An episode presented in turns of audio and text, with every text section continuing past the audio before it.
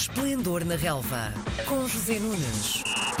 Começamos a semana depois de um fim de semana de Páscoa bem recheado, com mais um esplendor na relva. Olá, José Nunes, bom dia. Bom dia. Bom dia, Zé. Ontem à noite tivemos mais uma prova de que num clássico tudo pode acontecer. O Sporting estava em melhor momento do que o Benfica, eh, mas foram as águias a ir buscar três pontos a Alvalade com o resultado final de 2-0. O que é que o Benfica fez melhor do que o Sporting, Zé? O Benfica foi melhor que o Sporting, foi uma equipa mais organizada, mais uh, sólida, mais consistente. Surpreendeu do ponto de vista da capacidade defensiva. Foi uma equipa que jogou com linhas baixas uh, e muito junta para tirar uh, a profundidade da equipa de Sporting, ou da equipa de Rubén Amorim, de facto é habitualmente muito forte, jogando nas costas das defesas adversárias, em transições rápidas. Foi o Sporting que teve a iniciativa do jogo, também concedida pelo Benfica e desse ponto de vista o Sporting sentiu sempre muitas dificuldades em ataque organizado, em ataque posicional, onde não é tão forte. Aliás, é preciso dizer isto.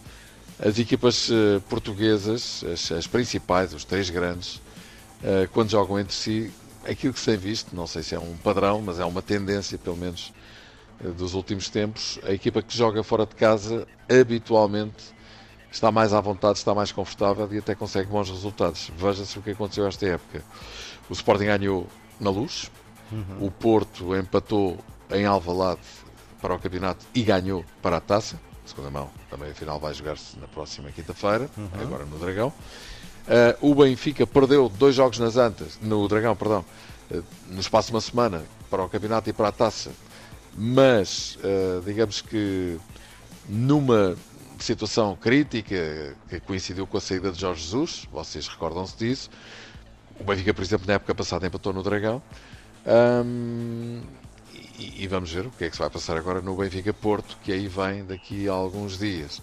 Um, mas fica a ideia de que eh, quando existe um grande equilíbrio de forças a nível das equipas principais do futebol português, quem joga fora de casa joga numa posição mais reativa, com a equipa mais junta, tem bons jogadores, boa capacidade para sair em contra e muitas vezes surpreende a equipa adversária. Tem sido isto que se tem visto nos jogos entre equipas grandes. E foi isto que ontem uhum. aconteceu mais uma vez. O Sporting tinha ganho na luz, com toda a clareza. O Benfica, na minha opinião, fez o mesmo ontem. Um, foi de facto uma equipa sólida. E a novidade aqui é que o Benfica desta vez não cometeu erros defensivos, ao contrário daquilo que costuma acontecer com uma cadência impressionante. Basta ver que o Benfica leva gols de quase todas as equipas da Primeira Liga e ontem não sofreu gol nenhum e o Sporting muito poucas oportunidades teve porque o Benfica também não lhes concedeu. Herói do jogo, Darwin. Que marcou uh, também ao Sporting. É verdade, ainda não tinha a... conseguido. Falta-lhe o Porto, vamos ver uhum. se vai ser capaz de o fazer ou não nesse jogo do Estádio da Luz, no qual o Porto previsivelmente ou possivelmente já poderá entrar como campeão, mas disso já, já falaremos. Uhum. Um, mas de facto Darwin confirmou que está num momento de forma extraordinário e foi ele, sem dúvida, o melhor jogador em campo. Marcou um gol, deu outro a marcar. Está de facto num momento incrível e o Benfica vai lucrar muito com isso e ele também.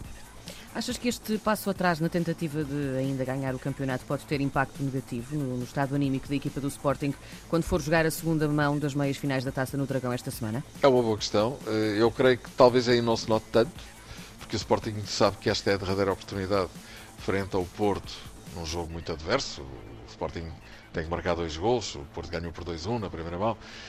Um, o Sporting sabe que tem aqui a última oportunidade uh, para ganhar uh, enfim, um, um título, não, não contando com a Supertaça, que já, que já, que já ganhou, mas uhum. enfim, considerando as três principais provas do futebol português, Taça da Liga, Taça de Portugal e Liga, um, Campeonato, um, o Sporting sabe que tem aí de facto uma oportunidade de ouro e provavelmente vai apostar as fichas todas nesse jogo. Não sei se vai conseguir ou não, já o disse e repito, é uma tarefa muito difícil perdeu uh, por 2-1 com o Porto na primeira mão e na Taça de Portugal os golos fora contam. Não uhum. estamos ainda dentro do mesmo formato da UEFA, só a partir da próxima época. Isto significa que o Sporting terá que marcar sempre dois golos no Estádio Dragão, não lhe basta um zero e depois tentar prolongamento.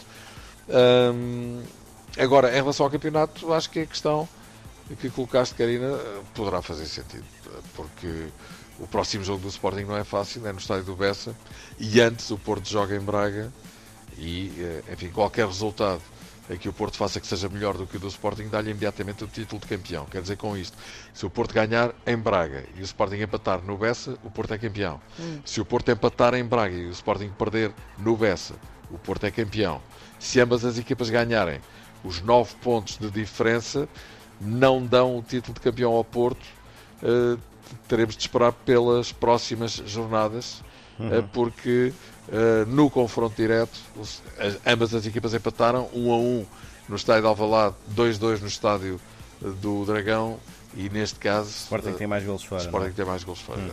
O Porto está a encarar todos os jogos até o encerramento do campeonato como finais. A de sábado passado foi contra o Portimonense, no estádio do Dragão. Mas o que é que podemos dizer, Zé, de uma final que acaba com um 7-0? Que história ou que histórias ficam deste jogo? Olha, em primeiro lugar que o Porto está de facto uh, com, uma, com uma senha assassina tremenda, não é? Ou, quero eu dizer com isto que a equipa está super confiante, está a marcar muitos golos. Com esta goleada passou a ser o melhor ataque do campeonato, ultrapassando o Benfica. Que Taremi está on fire, tal como Darwin está no Benfica, marcou 3 golos, é o segundo melhor marcador do campeonato português, tem 18, 25 tem Darwin. Um, em terceiro lugar, que o Portimonense abdicou do jogo e isto hum. não faz sentido nenhum. E já vou explicar eh, as razões pelas quais digo isto. Um, a conjugação de tudo isto deu este cocktail de 7-0 e poderiam ter sido mais, porque o, o, Porto demorou 20 minutos para marcar e nos últimos 20 minutos praticamente também deixou de marcar. Um, o Portimonense tinha muitos jogadores indisponíveis, entre lesionados e castigados, aí não há nada a fazer mas já não se percebe muito bem que Paulo Sérgio tenha abdicado de outros jogadores habitualmente titulares para colocar eh, jogadores com muito poucos minutos de utilização. Na, a linha defensiva um, não tinha centrais, jogaram dois laterais direitos e dois laterais esquerdos e o guarda-redes era hum. estreante com o guarda-redes titular no banco.